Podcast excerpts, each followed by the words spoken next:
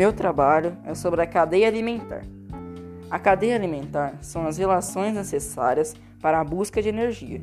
São organismos que servem de alimentos uns para os outros, como por exemplo, o vegetal serve de alimento para o grilo, o grilo serve de alimento para o sapo, o sapo serve de alimento para a cobra e a cobra serve de alimento para o gavião.